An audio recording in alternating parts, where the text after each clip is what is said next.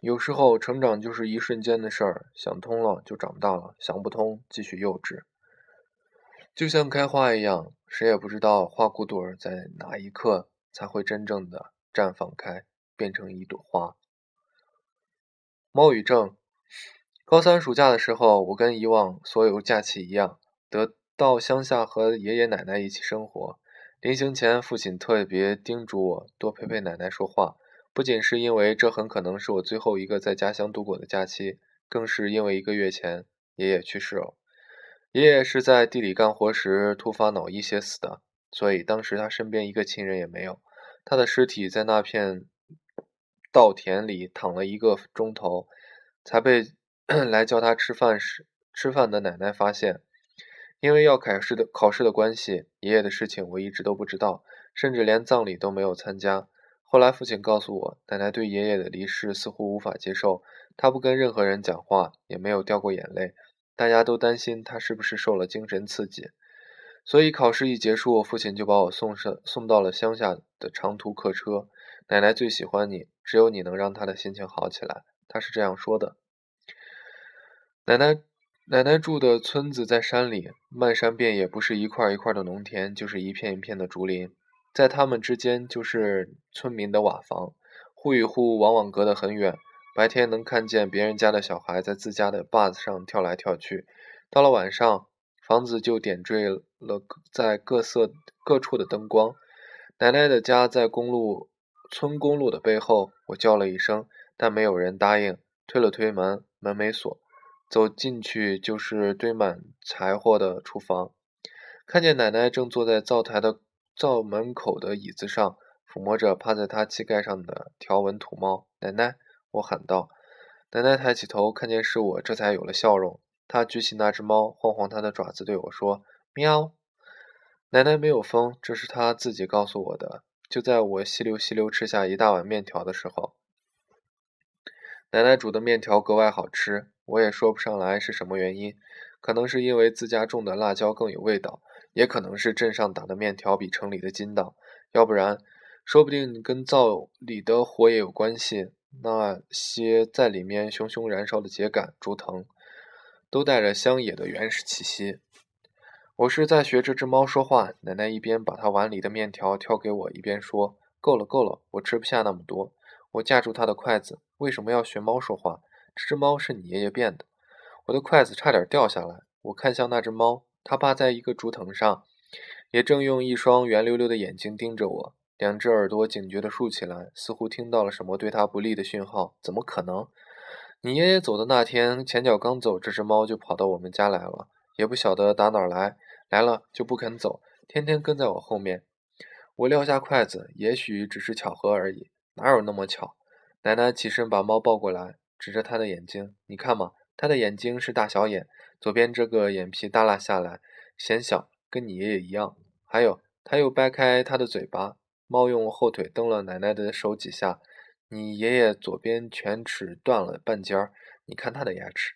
果然，猫的嘴里也长着一颗断牙，大概因为它很不擅长吃鱼骨头吧。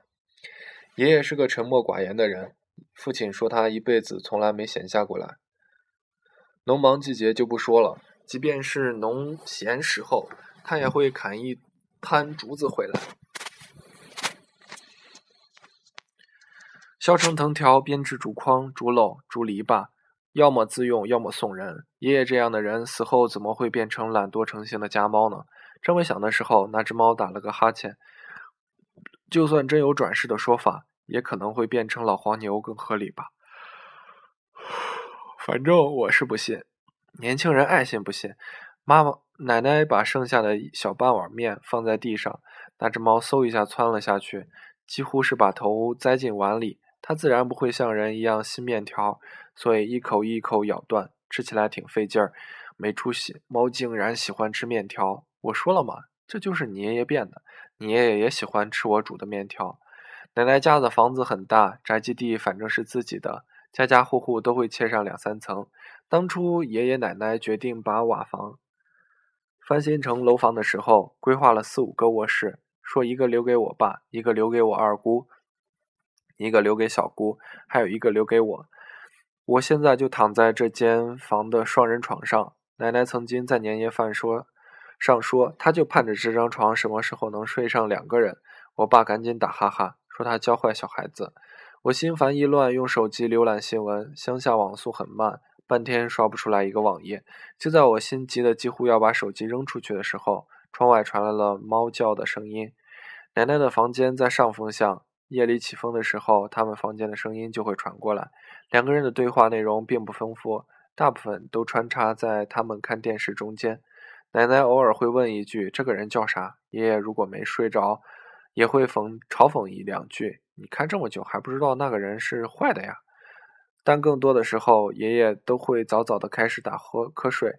如果是夏天，会听见奶奶拨弄蚊香的声音；要是冬天，他会慢悠悠的说上一句：“你看你。”又不盖好，所以这个时候听见奶奶奶和那只猫对话，我就忍不住猜测，他和他究竟说的是什么？还是在讨论无聊的电视剧吗？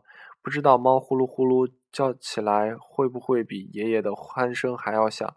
如果是我，一定会问问他有没有收到我捎过去的折折纸农具，感觉会是很有趣的玩具，不管对于爷爷还是猫。在奶奶家的休闲并没有太多选择。小姑还没有嫁人的时候，奶奶曾经花了一下午时间教会我打麻将。大概是我太笨，才学了那么久。四个人往桌边一坐，奶奶摸到好牌，总忍不住笑。小姑喜欢使诈，爷爷不苟言笑，不屈言笑还是不苟言笑呀？总是悄无声息的就胡牌了。唯独我是新手，每次都好像。好学生一样做的端端正正，大家都能从，大家能这样打发一两个小时的时间，最后都会在爷爷的抱怨声中结束。坐久了腰疼，瞌睡都打出来了。奶奶就一边收拾一边挖苦他说：“你编箩筐还不是一坐好几个小时？没听说你腰疼。”后来小姑出嫁，这样的牌局很难再凑齐，我便迷上了钓鱼。门口的池塘里有爷爷养的鱼。年关这家送几条，那家送几条，年年如此。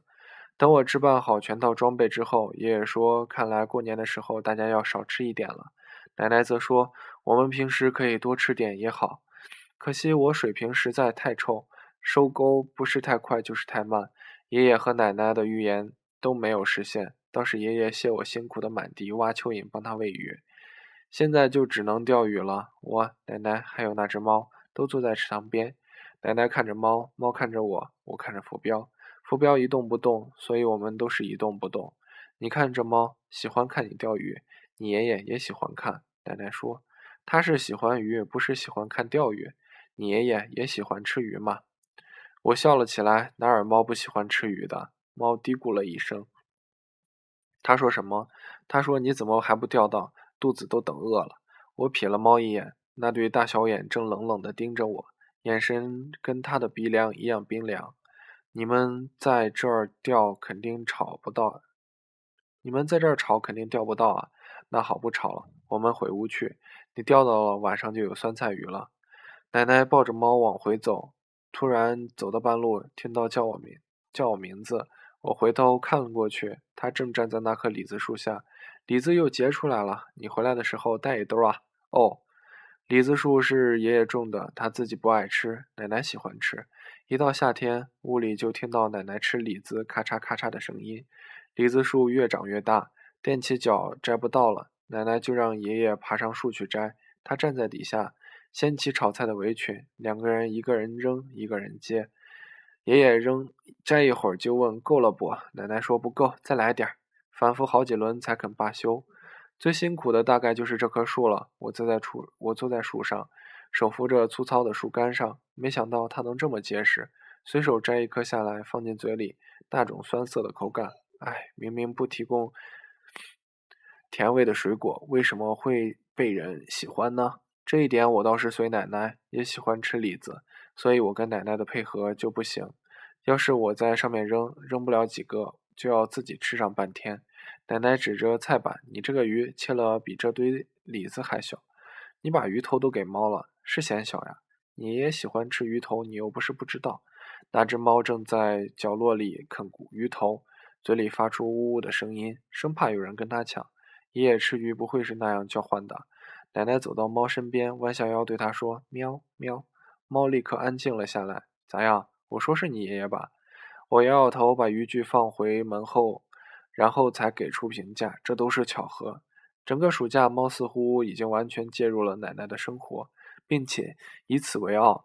它很早就在屋里上蹿下跳，把爷爷那些编织竹器的工具碰得出声响。它跟着奶奶到地里干活，虽然大部分时候只是抓一只小青蛙来回折腾。到了中午，它就会坐在猪圈的围栏上，冲着我奶奶喵喵叫。你爷爷也是经常催我喂猪，比闹钟还准时。多半只是因为猪肚子饿的时候会哼哼，猫受不了那种声音才抗议的吧。我已经懒得反驳奶奶了，她说什么就是什么吧。我也会怀着调侃的心情问奶奶：“猫语学的怎么样了？能不能跟猫无障碍交流？”奶奶眉毛一挑：“那怎么可能？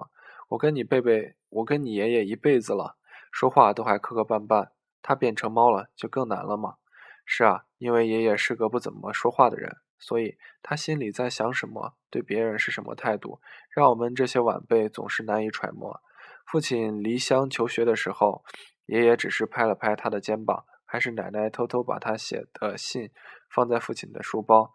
小姑出嫁那天，爷爷一杯一杯的喝酒，又是奶奶把他编织的竹箱交给小姑，她却闹了个大脸红，说编的不精细。你爷爷就是拉不下脸，跟自己人都不好意思，什么都要我帮他说。每次跟我讲到这些事，奶奶都会当着爷爷的面说这句话，坐在一边的爷爷也不搭理，看都不看我们一眼。那个时候我就觉得，花了一辈子的时间，爷爷和奶奶早就成为了一体，离开任何一个，他们都不是完整的。暑假结束的时候，父亲来乡下接我，顺便接奶奶到城里去跟我们一起生活。奶奶不同意，说他家里地里的庄稼、家里的猪，还有竹林、鱼塘、李子树，个个都有人要照顾，总不能老头子不在了，这些都不要了吧？现在有电话，有事儿我会找你们的。奶奶几乎是哄小毛孩一样把父亲赶走了。后来，我医学院念到大二的时候，接到父亲的电话，说奶奶去世了，大家都在他身边，他走得很安宁。我第一反应问他：“那猫呢？什么猫？你奶奶家奶奶家不是有只猫吗？没有吧？没看到啊。哦，那可能自己跑掉了吧。我们再也没有见过那只猫，我也再没有去考证它到底是不是爷爷变的，也可能是奶奶自己变成了一只猫。”跟着它跑掉了，倒也说不定。我只是遗憾，奶奶是我第一个病人，我却没有想过治好他。